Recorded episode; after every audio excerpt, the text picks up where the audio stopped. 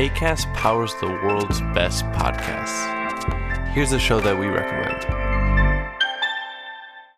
This is Roundabout Season 2, and we're back to share more stories from the road and the memories made along the way. We're talking rest stops, if we're stopping to get gas. You will be timed. you will be for sure. Misguided plans. I grew up in the city, so I have like, you know, a healthy fear of real extreme darkness. this was like wilderness. A lot of laughs. Y'all weird, but you, yeah, you, you were different. Like you were real different, bro. I can't really put my finger on it. And so much more. Just goes to show that unexpected things sometimes are the best when it comes to a road trip. Roundabout Season 2, presented by Nissan, is live now with new episodes rolling out every Thursday. Listen and subscribe wherever you get your podcasts.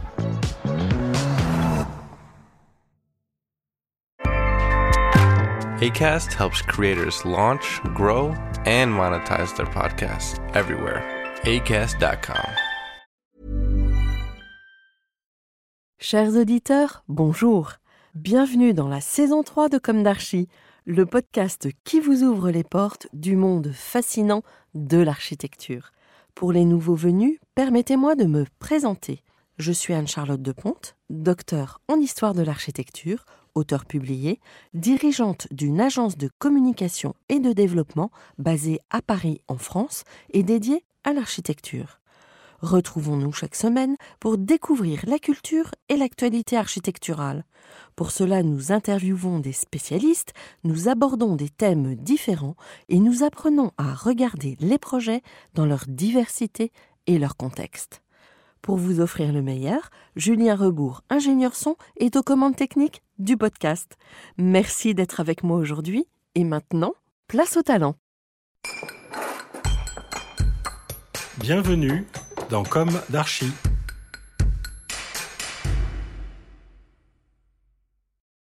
Chers auditeurs, ravis de vous retrouver aujourd'hui en compagnie de l'agence Maurice et Renaud. Bonjour Charles Maurice et Antoine Renaud. Bonjour. Bonjour.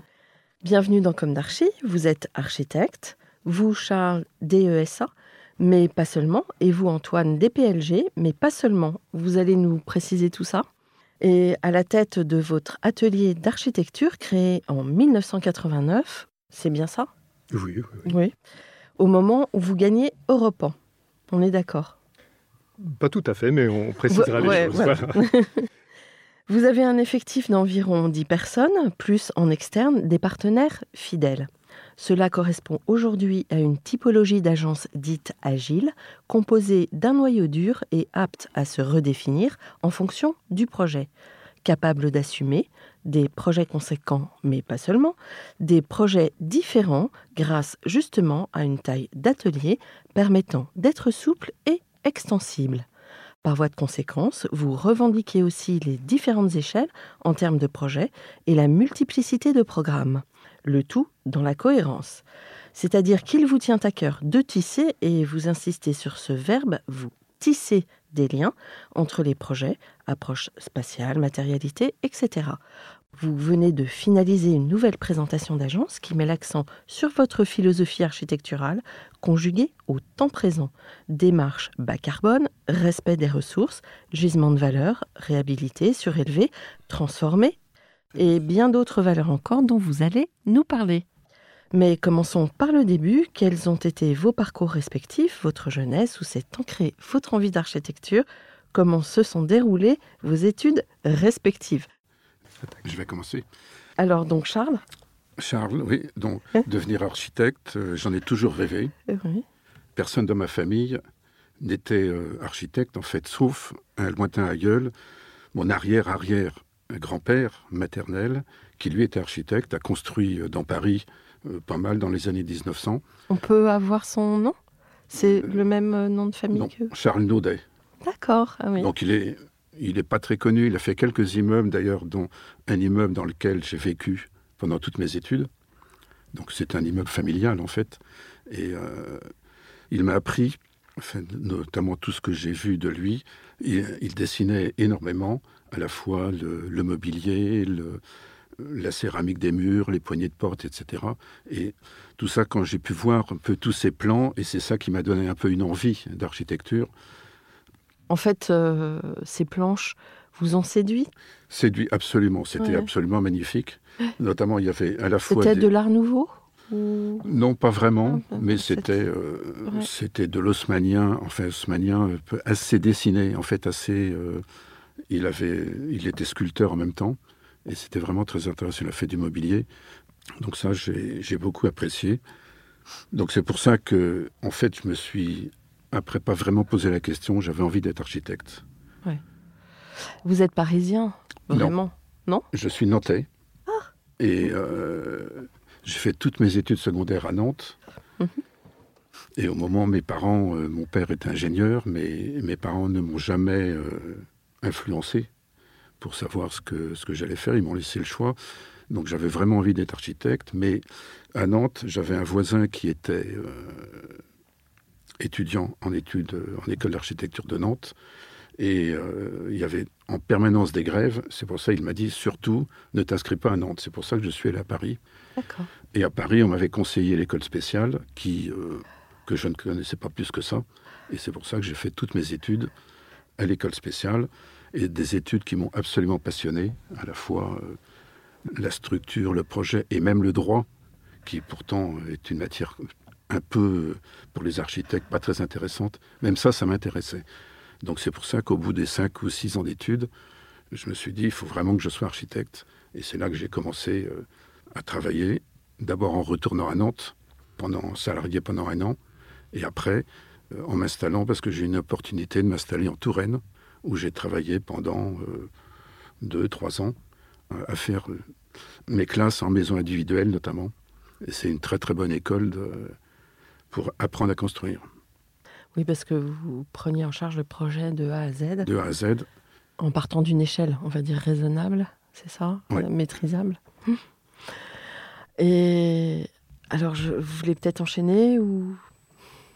Ben, je parler effectivement de... Antoine. Voilà, pour ce qui me concerne effectivement de, de, l'origine de cette... Parce qu'on peut probablement appeler une vocation. Moi, j'ai, un, peu comme Charles, ça remonte très loin, peut-être euh, à l'âge de 8, 9, 10 ans. Je voulais devenir architecte. Alors, je ne savais pas très très bien ce que ça voulait dire, hein, ce, métier d'architecture. Mais euh, voilà, c'est une, forme d'évidence. Et puis, je me souviens d'un des premiers souvenirs d'architecture. On avait visité en famille l'abbaye du Toronnet, ah. en Provence, qui est un, un lieu qui m'avait euh, qui m'avait un peu subjugué, voilà, par la, je dirais, la lumière, le, silence des pierres. Et donc, je ne l'exprimais pas comme ça à l'époque, mais je le ressentais euh, très, très, très, très profondément. Vous vous souvenez à quel âge Oui, oui, j'avais une dizaine d'années. Hum. Et alors, paradoxalement, c'est plutôt vers, le, vers la première, la terminale, que les choses se sont brouillées.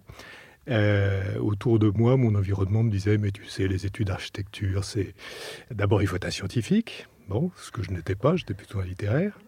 Et puis, le métier d'architecte en lui-même est difficile, et déjà, on le disait à l'époque, euh, pas très lucratif. Bon, je confirme.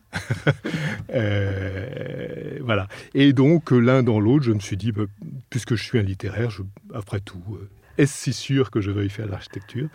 Donc, je me suis plutôt orienté vers des études de droit, en me disant, ce sera peut-être la possibilité de donner libre cours à, à mon goût pour l'écriture et, et la littérature. J'ai fait trois mois d'études de, droit à Nanterre et j'ai très vite compris que je faisais fausse route.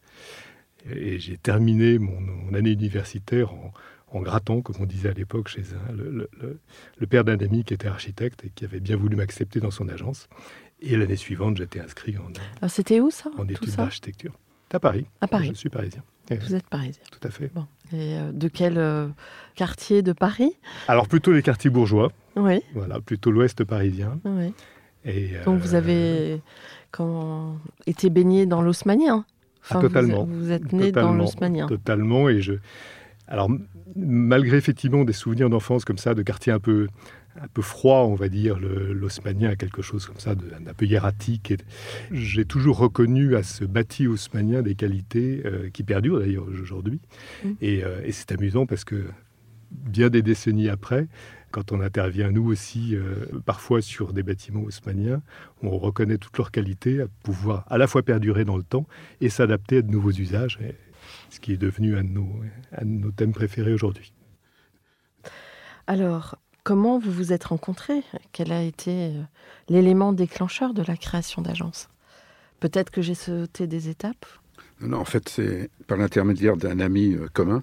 C'est-à-dire que moi, j'ai fait euh, mes études avec un confrère, en fait, Emmanuel Sauvage, avec qui je me suis associé après avoir fait une expérience en Touraine de 2-3 ans.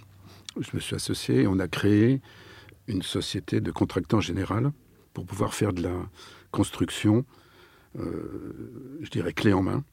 En fait, c'est un peu comme une entreprise générale avec en plus la conception. Donc ça, on a, on a créé ça. Et puis, parallèlement, on faisait l'architecture, on faisait des concours, etc.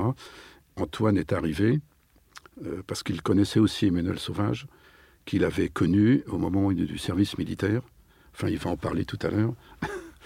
Et on s'est retrouvés, on s'est pendant, on a créé une société, une SCP à trois. Et il se trouve que le premier associé Emmanuel Sauvage est parti pour faire de l'assistance à maîtrise d'ouvrage. Et nous, on est restés, ça fait déjà depuis 86, 87, je sais plus. Plutôt 89. 89, c'est la création de la société. Mais en fait, on s'était connus un peu avant. Donc 32 ans d'agence parisienne. Oui, alors comme, quoi effectivement les, les, attelages finalement euh, non prémédités ne sont pas forcément les, les moins pérennes. Et euh, c'est effectivement un, concours de circonstances qui, qui a fait qu'on s'est retrouvé associé finalement à deux, alors que le, le format initial était une, association à trois. Emmanuel Sauvage a fait mon service militaire avec lui. On parle de la préhistoire. Hein. Euh, et, on avait fait notre service militaire dans un service d'architecture de l'armée, et qui, pour ma part, m'a permis d'ailleurs de construire mes premiers bâtiments. Qui était alors, un, très mémorable centre de documentation de l'armée de terre qui était à, l'angle de l'avenue la, Dauménil et de, euh, de la rue de Reuilly, je crois. Mais c'était ex nihilo Non. Oui, oui, oui, ah absolument. Oui, Donc, c'était un, un, lieu où les, où les gens, les jeunes notamment, pouvaient venir se renseigner sur les métiers de l'armée de terre. Et ce bâtiment existe toujours? Alors, il a longtemps existé. Il a été démoli il n'y a pas si longtemps que ça. Voilà. C'était pas une œuvre d'une. C'était pas une œuvre pérenne. D'une exemplarité totale, mais enfin voilà, j'avais, euh, j'avais 25 ans et c'est vrai que ça a été mon premier bâtiment construit. Hmm. Et donc, l'une de mes questions récurrentes dans Comme d'Archi, qui arrive assez tôt dans l'émission, est-ce qu'aujourd'hui, vous avez le sentiment d'avoir accompli ce que vous imaginiez à la sortie de l'école? Alors, si je peux parler pour moi, parce qu'évidemment, on n'a pas forcément les mêmes rêves. Hein. on n'avait pas forcément les mêmes rêves, j'imagine. Très, très honnêtement, je, doute qu'on ait vraiment, à la sortie de l'école, une vision tout à fait claire de ce qu'on va devenir au travers de ce métier. Voilà. Il y a des rêves un peu confus, mais, de quoi ce métier serait-il fait euh, Finalement, à part qu'on rêvait tous probablement d'être Louis Kahn ou, euh, le, Corbusier, très très probablement, rien n'était forcément très clair. Et moi, je crois plutôt à un chemin qui s'éclaire et qui se définit au fur et à mesure qu'on le parcourt. Euh, c'est-à-dire qu'il y a des portes qui s'ouvrent et des opportunités qui se créent. Il y en a qui se ferment. Il y a d'autres euh, occasions qui se présentent. Il y a des bifurcations. Il y a des choses comme ça. Et finalement, un, parcours d'architecte, c'est fait de beaucoup de choses comme ça, d'opportunités, de rencontres, euh, un nouveau programme qui est, qui est proposé. Alors, ça ne veut pas dire pour autant qu'on est qu'on est ballotté par les, par les événements, par le, par le destin. Mais je crois beaucoup que, en tout cas, une part de cette curiosité, justement, pour ma part, que j'avais pendant ces études, elle s'est trouvée satisfaite par ce, ce côté souvent inattendu de la profession où euh, une rencontre en, en, appelle une autre et finalement, quand on se retourne, ce chemin, il a une logique qu'on n'imaginait pas, euh, qu'on n'imaginait pas au départ. Maintenant, si effectivement, euh, parmi les rêves de, jeunes architectes fraîchement diplômés, j'avais celui de satisfaire cette curiosité, des projets différents, des, challenges différents, comme on dirait aujourd'hui, ça s'est trouvé certainement euh, effectivement rempli. Mm. Et vous, Charles? C'est ça, oui. Nous, le fait de faire plein de projets différents, c'était absolument passionnant. Le seul regret que je puisse avoir maintenant, c'est de ne pas avoir construit tout ce qu'on a conçu. On a conçu énormément de projets, très très différents. Euh, Vous savez combien à peu près? Je ne sais pas. On a fait énormément de concours, enfin beaucoup. Euh, perdu beaucoup, comme tout le monde. Gagné certains, et peu de ceux gagnés construits. Mm. C'est euh, bon, c'est toujours le, problème. En fait, c'est ça le regret, c'est-à-dire qu'un projet, autant quand on est peintre, quand on est sculpteur, tous les projets qu'on fait peuvent être vus, ils existent. Nous, les, projets qui sont pas construits n'existent pas de fait. Oui. C'est de l'architecture de papier, mais même maintenant, c'est même de l'architecture informatique, c'est-à-dire que ça n'existe pas, mm. sauf pour nous, et c'est souvent des regrets.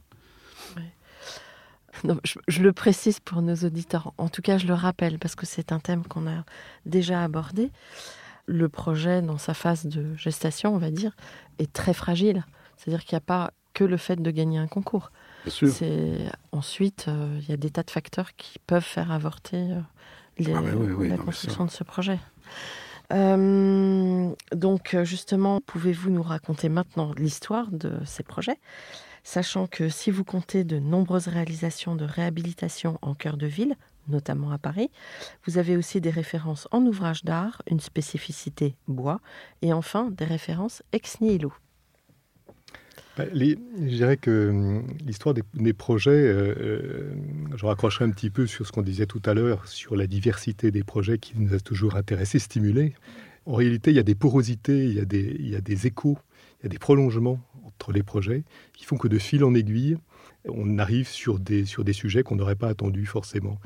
Voilà. Par exemple, euh, pendant un temps euh, non, négligeable, on avait travaillé pour la société Total, ce qui permettait de faire vivre l'agence sur des projets autoroutiers. Tout ça était assez prosaïque, somme toute, mais ça nous permettait en parallèle de, faire ces concours de commandes publiques dont on connaît tous les aléas. Et les, Alors Total, c'était des stations-service C'était des stations-service, voilà, tout simplement, dont on n'a pas à rougir, parce que finalement c'était des projets qui n'étaient pas si mauvais que ça en termes d'architecture commerciale. Vous voyez, par exemple, c'est en travaillant dans le domaine des autoroutes qu'on a été appelé pour faire des ouvrages d'art, des ponts, des passerelles avec une dimension paysagère euh, réelle. Du coup, de cette dimension paysagère, on a, on a pu l'exploiter sur d'autres projets d'aménagement de, sites naturels ou de sites touristiques. Vous voyez Il y a des capillarités comme ça, et de fil en aiguille, et, de déviation en déviation, on arrive à, des projets qu'on n'aurait pas du tout imaginés. Euh, au départ, parce qu'on part de quelque chose et puis ça fait écho à d'autres types de programmation. Et euh, voilà, c'est ce qu'on ce qu'on entend aussi par tisser tisser des liens entre tous ces projets. Et quelquefois, vous parliez de, projets ex nihilo, mais ils sont jamais totalement ex nihilo. Euh, ils, viennent peut-être de, comme une résurgence d'un projet euh, qu'on a fait euh, deux ou trois ans auparavant, et un peu comme un rhizome, voilà, qui, qui réapparaît sous une autre demande, sous la forme d'une autre demande ultérieurement. Ça aussi le tissage, le métissage des projets. Mm. Alors, est-ce que vous avez un programme de prédilection? Non. Non, si, non. Alors, euh, notre activité actuelle est très orientée euh, vers euh, alors quelque chose qui nous a toujours guidés. Je parlais un petit peu de, cette diversité qui a toujours été notre, stimulation première. Il n'empêche malgré tout qu'il y, a des il y a des fils directeurs qui nous ont toujours guidés, des tropismes, on va dire, particuliers. Et parmi ces tropismes, le travail sur l'existant, sur ce qui est déjà là, est vraiment quelque chose qui nous a toujours intéressés. Et c'est vrai qu'aujourd'hui, ça constitue une grosse part de notre activité de travailler sur la restructuration, la réhabilitation, la, reconversion de bâtiments ou de sites existants. Et il y a vraiment des enjeux qui se dessinent là-dessus et qui sont tout à fait importants. C'est vraiment un thème euh, actuellement qui est très développé. Absolument. Pour euh, essayer d'économiser la matière, l'énergie. Exactement. Donc euh, vous êtes très ancré dans, vos, dans le temps présent. Oui, oui, oui, mais je, finalement, l'actualité euh, nous a rattrapés, on va dire, d'une certaine manière. On a toujours été persuadé qu'effectivement, la matière urbaine méritait d'être transformée, repétrie, régénérée. Voilà. Ça, ça a toujours été une certitude pour nous. Et aujourd'hui, ça devient une forme d'évidence que cette matière urbaine, il faut la recycler. Euh, c'est le thème de l'économie circulaire. Hein. Euh, et on est totalement maintenant dans ces sujets-là, y compris en termes d'économie carbone et euh, tous ces sujets qui sont maintenant absolument déterminants. Alors comment les maîtres d'ouvrage réagissent? Parce qu'on souvent une réhabilitation coûte plus cher que démolir et reconstruire. Ça, coûte toujours plus cher. Hmm. Souvent, il y a une question patrimoniale, c'est-à-dire qu'il y a des bâtiments qui méritent d'être conservés, donc euh, ça, ceux-là, on les garde et on essaie de les transformer pour les mettre au goût du jour. Mais il n'y a plus de tiraillements, euh, parce qu'il y en a eu pas mal des tiraillements où on préférait euh, démolir, même s'il y avait un cachet ou une valeur patrimoniale et reconstruire. C'est moins le cas maintenant Mais ça, c'est le monde d'hier, ça. Oui. Bon, Oui, non, non, mais effectivement. c'était un petit peu le, le sens de ma question. Voilà, voilà, voilà. Et je crois que véritablement, y compris chez les maîtres d'ouvrage, il y a vraiment hein, une, une révolution culturelle qui se fait. Et de plus en plus de maîtrises d'ouvrage s'orientent vers la régénération urbaine, parce qu'ils ont compris tout l'intérêt qu'il y a à travailler, sur cette matière urbaine. Mais y compris pour des choses d'ailleurs tout à fait, euh, tout à fait intéressées, par exemple. Beaucoup de de bâtiments parisiens, par exemple, ont en eux-mêmes des droits acquis, on va dire, en termes de gabarit, en termes de densité, etc., qui, si l'on démolissait les bâtiments ou si l'on les construisait à neuf, on ne pourrait pas re- retrouver. Donc voilà, il y a une valeur aussi intrinsèque et réglementaire des bâtiments par eux-mêmes qui convient de conserver souvent pour, euh, pour conserver ces droits acquis. Ça, c'est pour la partie, je dirais, un peu financière et commerciale. Maintenant, au-delà de ça, je crois que tout le monde est persuadé, comme on le disait tout à l'heure, de, du bien fondé du fait de ne pas démolir, ou de moins démolir en tout cas, pour plutôt régénérer le bâtiment sur lui-même. Est-ce que vous avez, euh, au fil de votre euh, parcours, des projets emblématiques dont vous vous aimeriez parler, en peut-être en remontant le fil du temps? Alors je vais, je vais, je vais peut-être continuer sur effectivement euh, un projet qui nous tient pas mal à cœur, qu'on a livré il y a maintenant euh, 3-4 ans, qui est tout à fait dans cette veine euh, qu'on évoquait, qui est une médiathèque dans un- une petite ville qui s'appelle Pertuis, qui est au pied du Luberon, euh, au-dessus d'Aix-en-Provence, et qui est la transformation d'un ancien couvent de Carmes, qui date du euh, XVIe siècle, et qu'on a euh, à la fois euh, très profondément rénové. Alors là, il y avait une composante euh, de monument historique qui était évidente, puisque le bâtiment était inscrit au monument historique, et puis avec toute une composante de, euh, d'extension contemporaine, et le tissage, là aussi, du contemporain, de la modernité et, euh, du patrimoine était quelque chose de tout à, fait, euh, tout à fait intéressant. Et puis si on parle effectivement de cette capacité des bâtiments existants à, à perdurer dans le temps au travers d'usages euh, souvent totalement différents. On en a là un exemple euh, qui est assez étonnant parce que ce fameux couvent, il a été vendu en tant que bien national euh, sous, la Révolution française, comme c'était le destin de beaucoup de bâtiments religieux. Alors il est devenu à l'époque un, théâtre local, ça c'est les, les folies pertusiennes, c'était assez pittoresque. Et puis ensuite c'est devenu une sorte de grand magasin local, une sorte de quincaillerie comme on faisait au 19e siècle. hein, C'était la naissance des grands magasins, même en province. Et à cette occasion-là, les, propriétaires de ce magasin avaient créé dans l'église un plancher supplémentaire qui recréait un étage en plus dans l'église elle-même. Voilà. Et alors ça donnait une, configuration tout à fait particulière ensuite à cet intérieur. Et c'est une des raisons pour lesquelles d'ailleurs ce bâtiment a été inscrit au monument historique. Non pas tellement parce qu'il était un exemple de d'architecture euh, gothique provençale euh, typique, mais parce qu'il avait en lui-même cette composante d'un bâtiment commercial, d'un usage commercial dans un bâtiment cultuel. Et ça, c'était quelque chose de tout à fait étonnant. Puis ensuite, il- quand on l'a récupéré, c'était un, un magasin connexion qui faisait de, de- la hi-fi électroménager. Il avait, il avait été extrêmement dénaturé, etc. Mm. Mais ceci pour expliquer, voilà, au fil du temps, le voilà qui devient maintenant aujourd'hui bâtiment culturel. Donc il y a une capacité, c'est vrai, aux bâtiments existants de se régénérer sur eux-mêmes qui est tout à fait fascinante. Comment euh, fonctionne peut-être le désir euh, d'intervenir sur ces bâtiments? C'est de justement euh, le défi, c'est euh, de changer d'usage. euh, comment ça émerge Voilà. Je crois que la, la- la dimension créative Mm. dans les interventions sur ces bâtiments existants, sur ces contextes existants, on va dire plus généralement, elle est réelle. Et elle est, euh, vous parliez effectivement, de- en parlant de notre agence, d'agence agile, mais ça c'est sur la composition de l'agence, on va dire, et sa forme, mais l'architecture même euh, euh, sur laquelle on travaille doit être agile, c'est-à-dire qu'il y a, il y a un- un- une idée de contrainte créative on Mm. va dire, dans l'intervention sur l'existant, qui est tout à fait intéressante et tout à fait stimulante. Et donc, Mm.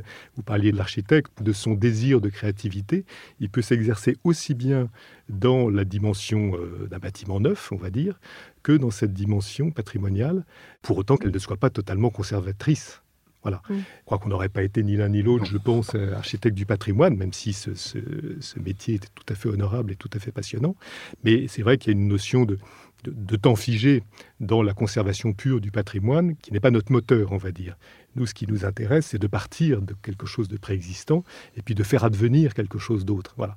Et il y a dans, cette, dans ce déroulé comme ça temporel des bâtiments au fur et à mesure de l'état existante, avec la patte de chacun. Et là, c'est cette part de créativité, peut-être dont vous parliez, qui, euh, qui va venir remettre une couche qui va stratifier finalement le, le, nouveau sur l'ancien au fur et à mesure du temps. Donc, sur ces bâtiments, vous apprenez toujours énormément Toujours. Ouais. Vous avez peut-être d'autres exemples dont vous aimeriez parler? Il y avait un point qui est sur euh, les ouvrages d'art.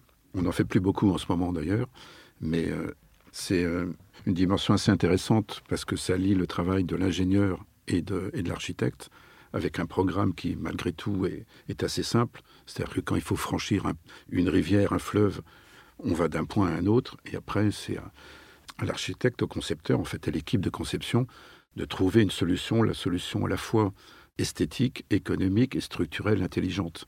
Mmh. Et en fait, ça, c'est c'est une dimension qui nous intéresse particulièrement, c'est-à-dire de travailler avec l'ingénieur parce que la structure est importante. C'est-à-dire que l'ingénieur, lui, ne voit en général que la partie structurelle, économique. Nous, on voit le design général. Et ça, c'est euh, assez important. C'est vrai qu'il y a un certain nombre d'architectes qui travaillent, il n'y en a pas beaucoup, qui travaillent sur les ouvrages d'art et notamment les passerelles où on arrive à avoir des, interventions assez originales, structurelles et assez fines. Alors évidemment, il faut une maîtrise d'œuvre ingénieurs assez, assez ouverte. Et ça, on a, on a pratiqué avec des ingénieurs assez, euh, vraiment très intéressants pour ça. C'est presque un esprit euh, mycéen. C'est un petit peu dans le, la lignée de Miss Vandero, peut-être pas au niveau de, de, la forme, mais en tout cas dans ce, ce dont vous parlez, c'est euh, l'accomplissement peut-être de, oui, de, de la réunion de la forme et de la fonction. Oui, puis je crois, je crois que c'est l'idée aussi de dire que l'architecte n'est pas tout seul. Hein. un architecte, c'est une équipe. Mm. Et avec lui, sont effectivement des ingénieurs, des bureaux d'études. Et il est beaucoup plus intéressant d'être à l'écoute de ce que les ingénieurs ont à nous dire que de se, murer dans une sorte de tour d'ivoire. Euh, ce qu'on reproche parfois aux architectes un petit peu. Mm. Euh, voilà, on essaye d'éviter cet écueil-là et de dire qu'on est plutôt euh, à l'écoute des solutions que peuvent nous apporter les ingénieurs même si évidemment on les passe au tamis de la critique. Euh, mais, il y a ce mouvement un peu itératif, justement, dont parlait Charles, qui est de, travailler sur une solution structurelle, par exemple, que nous apporte un ingénieur, de la réinterpréter en fonction de notre vision propre. Voilà. Et s'agissant d'un ouvrage d'art, c'est qu'est-ce qui va s'inscrire au mieux dans un paysage, qu'est-ce qui va euh, s'inscrire dans une topographie, dans une, géographie. Et retourner finalement ce regard aux ingénieurs en disant euh, là tu vois c'est pas tout à fait ça. Il va falloir retravailler cette portée différemment. Euh, il faut il faut affiner les choses. Il faut euh, il faut peut-être avoir un nombre de travaux différents parce que ça colle pas par rapport à la topologie. Voilà. Et donc ils vont remettre sur le métier leur ouvrage ils vont nous retourner une nouvelle version. Et il y a tout ce travail comme ça d'échange et d'itération qui est tout à fait intéressant et qu'on retrouve. Alors on le trouve c'est vrai extrêmement présent dans le dans les ouvrages d'art mais on le trouve tout à fait aussi dans les bâtiments eux-mêmes oui. alors justement dans les réhabilitations que vous faites en tissu parisien et haussmanien, c'est les problèmes techniques de portée, etc. J'imagine, euh, sont... il y a un, lien à tisser entre... Oui, alors le, on a parlé de l'haussmanien, attention, on travaille aussi sur des bâtiments beaucoup plus récents, des années 70, euh, 80, voire même 90, qui sont aujourd'hui des bâtiments obsolètes tant du point de vue euh, de l'usage que du point de vue euh, environnemental. les fameuses passoires thermiques, hein, ça, touche aussi les bâtiments de bureaux, par exemple, comme les bâtiments de logement.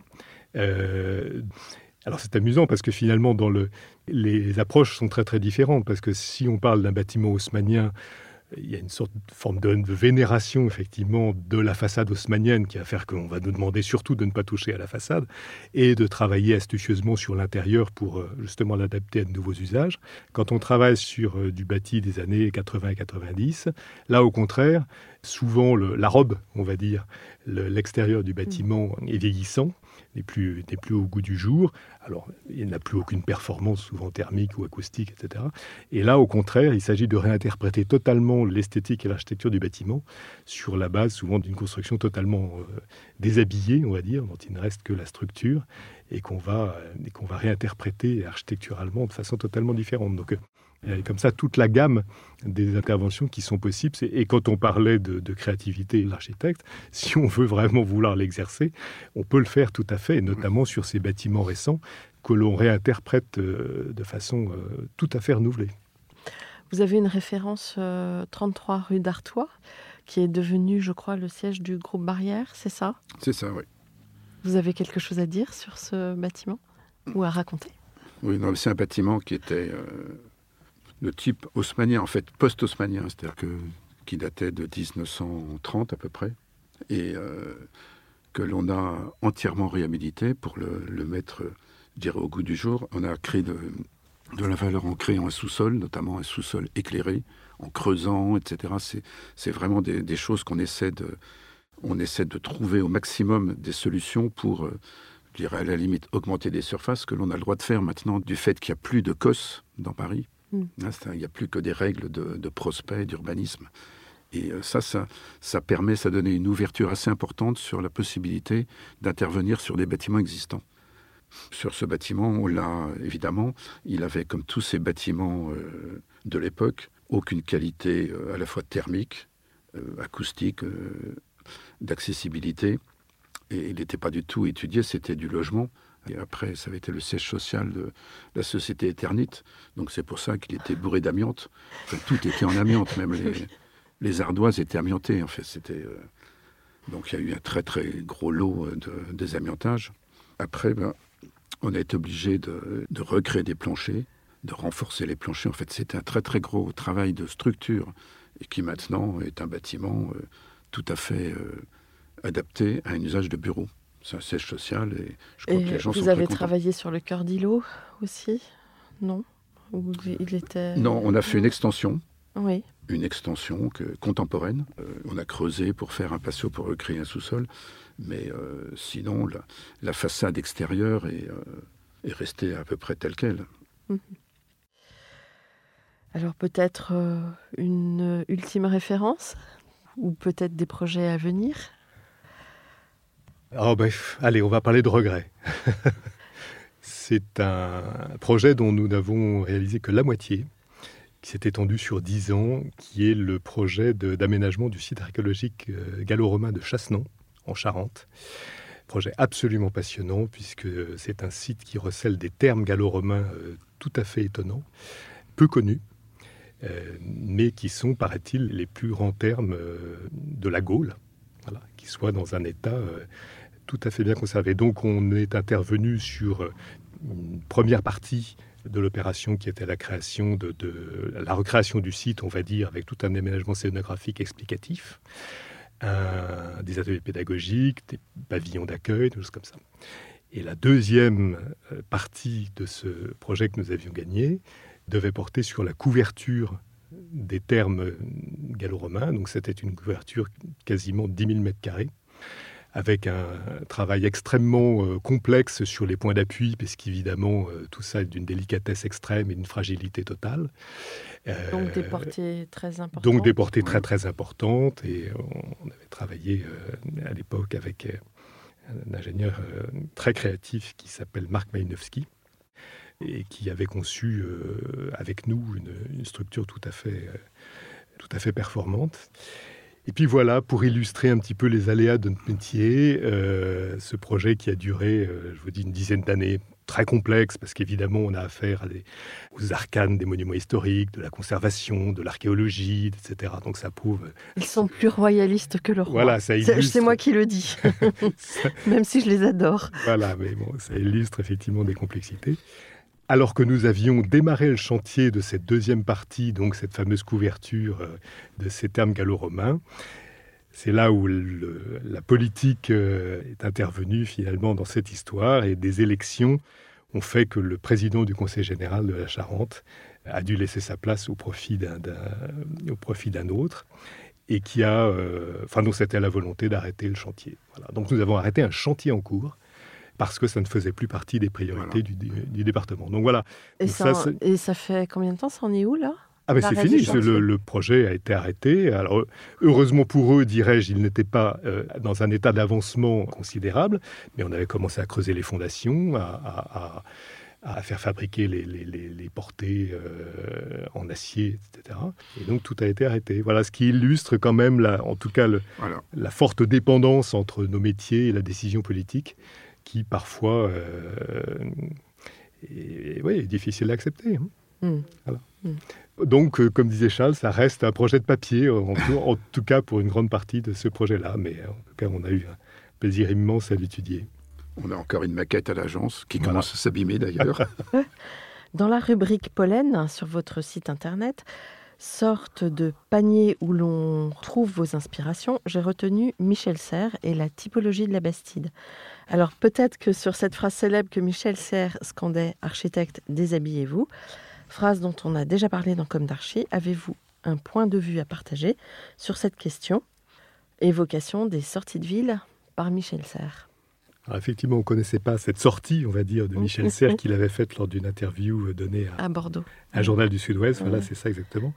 Et il visait effectivement, enfin, il stigmatisait, à juste titre, ces entrées de ville calamiteuses qui sont le lot de, malheureusement toutes nos villes, euh, petites ou moyennes, ou grandes.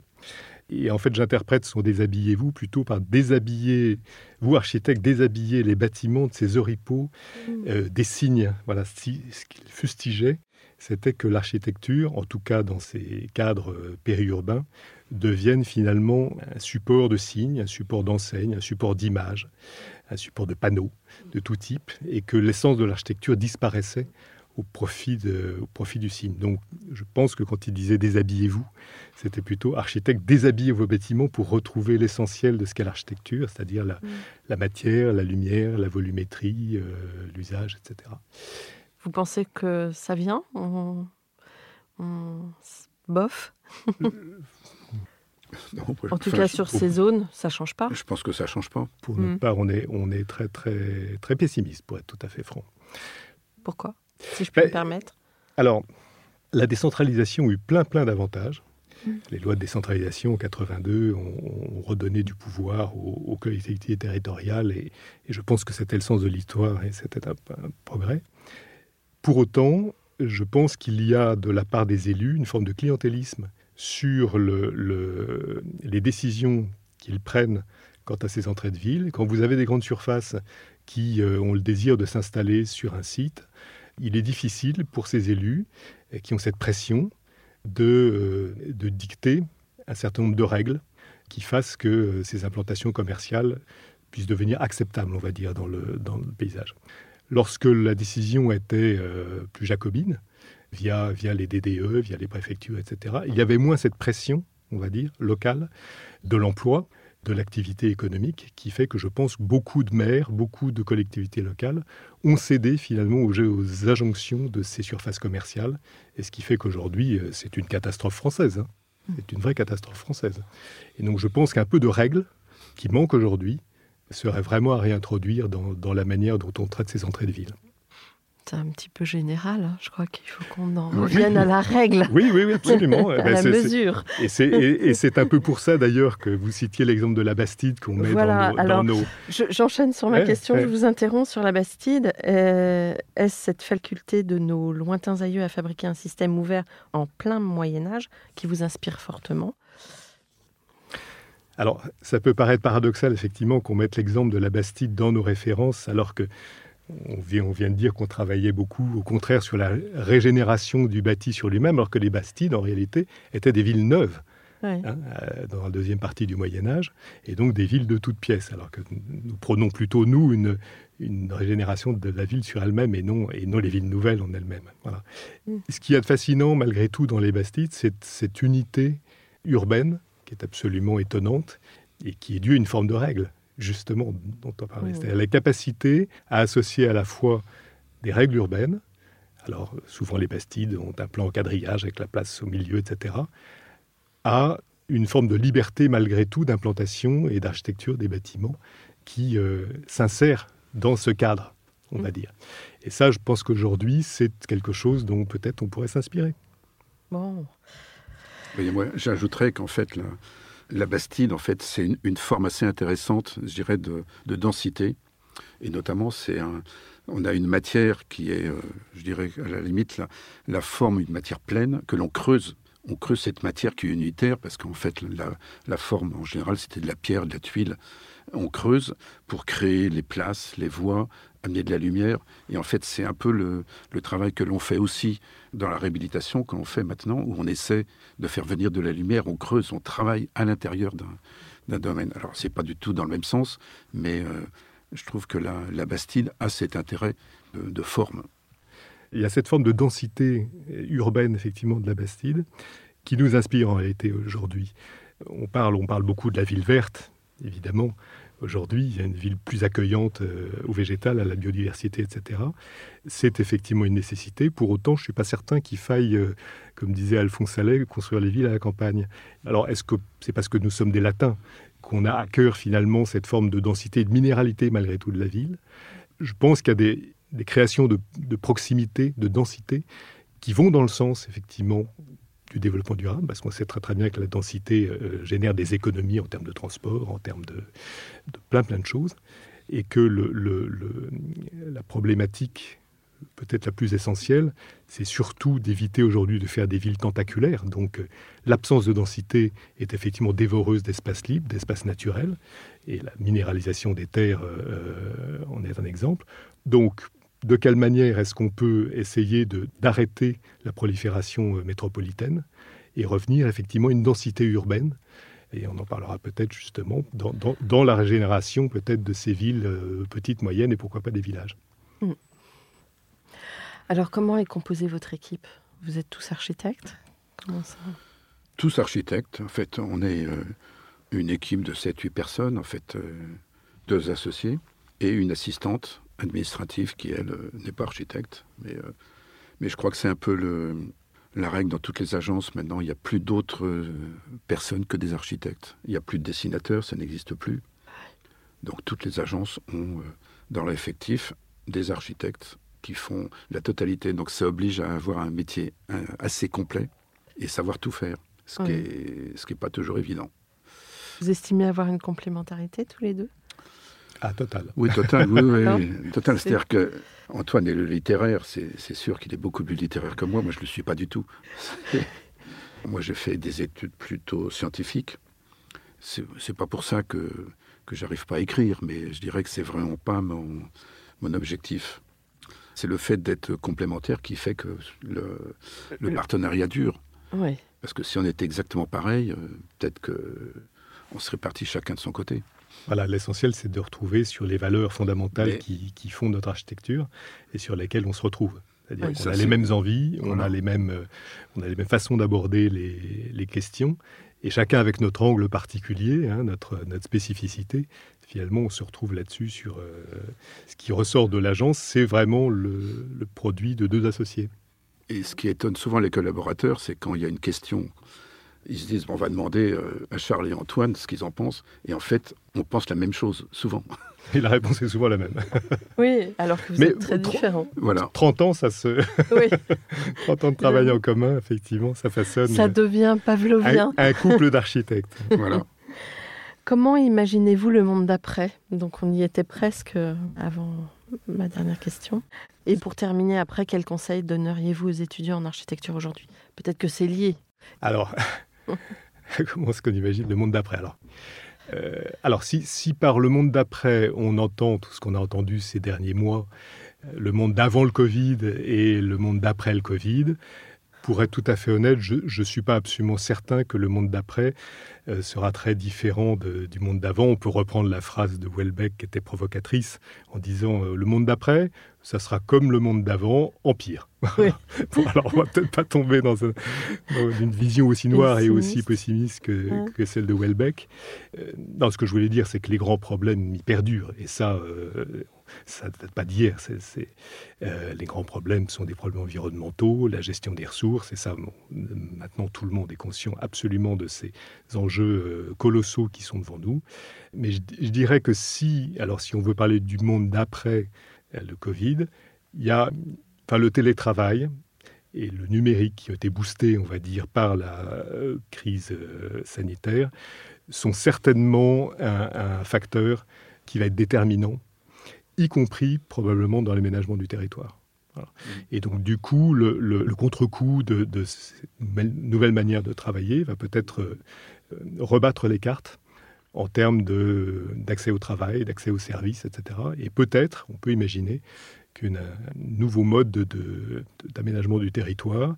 On dit qu'un certain nombre de Parisiens quittent la ville effectivement pour s'installer dans des villes plus moyennes, voire même à la campagne pour certains.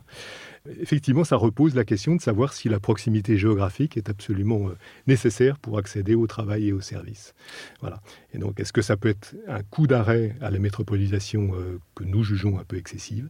Il y a en tout cas quelque chose sur qui, l'immobilier de bureau, ça risque d'être euh, très impactant alors, de manière un peu. Oui, alors oui et non, c'est-à-dire que ce qui risque peut-être de changer, c'est que ces façons de travailler vont déplacer les lieux de travail. Mais euh, travailler chez soi, oui, pourquoi pas, mais dans une petite mesure, parce que nos logements ne sont pas faits pour, euh, pour être des lieux de travail, donc ça ne peut être que marginal. En revanche, travailler de manière plus proche de chez soi, dans des euh, coworking, dans des, euh, dans des tiers-lieux, comme on les appelle aujourd'hui, mais à proximité de son lieu d'habitation, ça c'est aussi une, une peut-être une façon de modifier les lieux de travail. Donc ça ne veut pas dire la fin du bureau, mais c'est très probablement un autre bureau qui va naître de ce changement qui est en réalité tout à fait profond. Oui, mais est-ce que, euh, par exemple, j'entends encore aujourd'hui, être à Paris, c'est indispensable. Voilà, moi je suis bordelais, mais euh, je suis obligé d'avoir une agence à Paris. Je ne suis Vous pas convaincu de ça? Euh, Non, je, non, je pense que. et, d'ailleurs, euh, on anticipe peut-être sur les conseils à donner à, aux, étudiants. Voilà, aux étudiants. Mais, comme on dit, il n'y a pas de bon bec que de Paris, hein, on disait ça. non, je, pense que justement, il s'agit d'investir d'investir euh, la province, qu'on appelait la province. Bon, les régions. Il est de meilleur ton maintenant d'appeler ça les régions. voilà. parce que je pense qu'il y a un gisement euh, d'opportunités alors qui n'est peut-être pas euh, encore tout à fait tout à fait patent, tout à fait réel, mais je pense que pour alors là pour le coup le monde de demain qui sera celui des étudiants d'architecture, il ferait bien d'aller voir de ce côté-là. Et je trouve qu'il y a des expériences qui sont tout à fait intéressantes avec des agences qui, se développe localement avec un souci de l'ancrage territorial, de la pédagogie auprès des élus, etc. Et il y a un travail fabuleux à faire euh, dans ce domaine-là parce qu'il euh, il y a un déséquilibre qui n'est plus acceptable entre la métropole et les villes petites et moyennes et, les campagnes qui se dépeuplent. Un mot de la fin? Un mot de la fin. Ou deux? Non, non, mais je pense qu'il faut, en fait, il faut rester optimiste. Et c'est un conseil qu'on peut donner aux, jeunes, aux étudiants et aux jeunes architectes, c'est-à-dire de, de se dire que le métier, effectivement, va énormément changer. Il a déjà changé, nous, depuis notre début de pratique, il a énormément changé avec l'informatique, mais euh, il va continuer à changer. Mais euh, il faut rester euh, absolument optimiste et surtout ne pas trop écouter tous les confrères qui se plaignent en permanence parce qu'effectivement, c'est un jeu, c'est-à-dire qu'on se plaint que l'architecte n'est pas reconnu, mais l'architecte, si, il est reconnu, en fait. Nous, avec les maîtres d'ouvrage avec qui on travaille, ils reconnaissent l'architecte, ils savent qu'il est important. Mais euh, c'est peut-être aussi parce que euh, des grosses promotions immobilières se sont emparées du chantier. Oui. Oui. Mais nous, on revendique le droit de faire du chantier. Bah oui. Et non seulement le droit, mais la compétence. la compétence. parce qu'après, on a des, on a, il y a des, toutes les mauvaises surprises et, mais, mais... et sur des grandes signatures, il y a des constats qui sont, voilà, c'est, c'est peut-être aussi pour ça qu'ils se plaignent, non? Non, mais on est, on est d'accord. Dans le chantier, dans l'exécution, il n'y a que des coups à prendre, mais c'est aussi un miracle quotidien quand on est sur un chantier que de voir euh, euh, monter, que de voir euh, réaliser ce qu'on a conçu sur le papier ou sur informatique. Mm. Et je pense qu'il y, y, y, a un goût de la chose faite, il y a un goût de du faire mm. qui est indispensable de, euh, du suivi des travaux, on va dire tout simplement. Mm. Et on dit que souvent les, les maîtrises d'ouvrage préfèrent déléguer maintenant à des maîtrises d'exécution le soin de suivre les chantiers, mais je pense que c'est aussi le, la responsabilité des architectes que de ne pas quitter Ouais, c'est ça. Ce, Donc il faut, cet euh, se battre. Il faut, il faut se battre pour avoir le chantier, battre, oui. absolument, parce que la conception, elle continue aussi en chantier et elle est itérative là aussi. Mmh. Ce qu'on a appris pendant sur un chantier, on va le réinsuffler, on va le réinjecter dans la conception de nos prochains euh, projets. On marche sur une jambe si on ne fait que la conception et qu'on délègue à d'autres le soin de la mettre en œuvre. On termine sur cette belle parole. En tout voilà. cas, en tout cas, l'optimisme, je pense que c'est une, une, valeur cardinale de notre oui, métier. Il faut s'accrocher. Avec la ténacité et la patience, tout à fait. Oui. Mmh. Merci beaucoup merci à vous. Votre témoignage. Euh, merci, chers auditeurs, pour votre écoute. Et à la semaine prochaine pour notre nouveau Comme d'Archie en français. D'ici là, prenez soin de vous. Au revoir.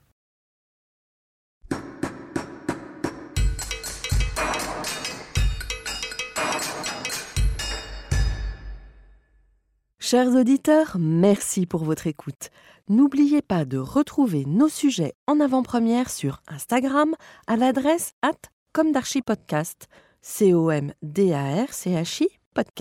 Si vous aimez ce podcast, favorisez sa diffusion en lui donnant 5 étoiles sur Apple Podcast ou sur votre plateforme de podcast favorite, plus un petit commentaire. Et surtout, abonnez-vous pour écouter tous nos épisodes gratuitement. À bientôt et d'ici là, prenez soin de vous.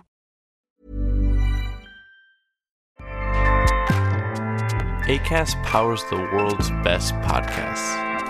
Here's a show that we recommend. This is Roundabout Season 2, and we're back to share more stories from the road and the memories made along the way. We're talking rest stops, if we're stopping to get gas. You will be timed. you will be for sure. Misguided plans. I grew up in the city, so I have like, you know, a healthy fear of real extreme darkness. this was like wilderness. A lot of laughs. Y'all weird, but you, yeah, you, you were different. Like you were real different, bro. I can't really put my finger on it. And so much more. Just goes to show that unexpected yeah. things sometimes are the best when it comes to a road trip. Roundabout Season 2, presented by Nissan, is live now with new episodes rolling out every Thursday. Listen and subscribe wherever you get your podcasts.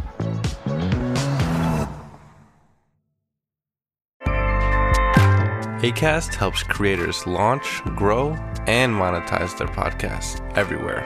ACAST.com.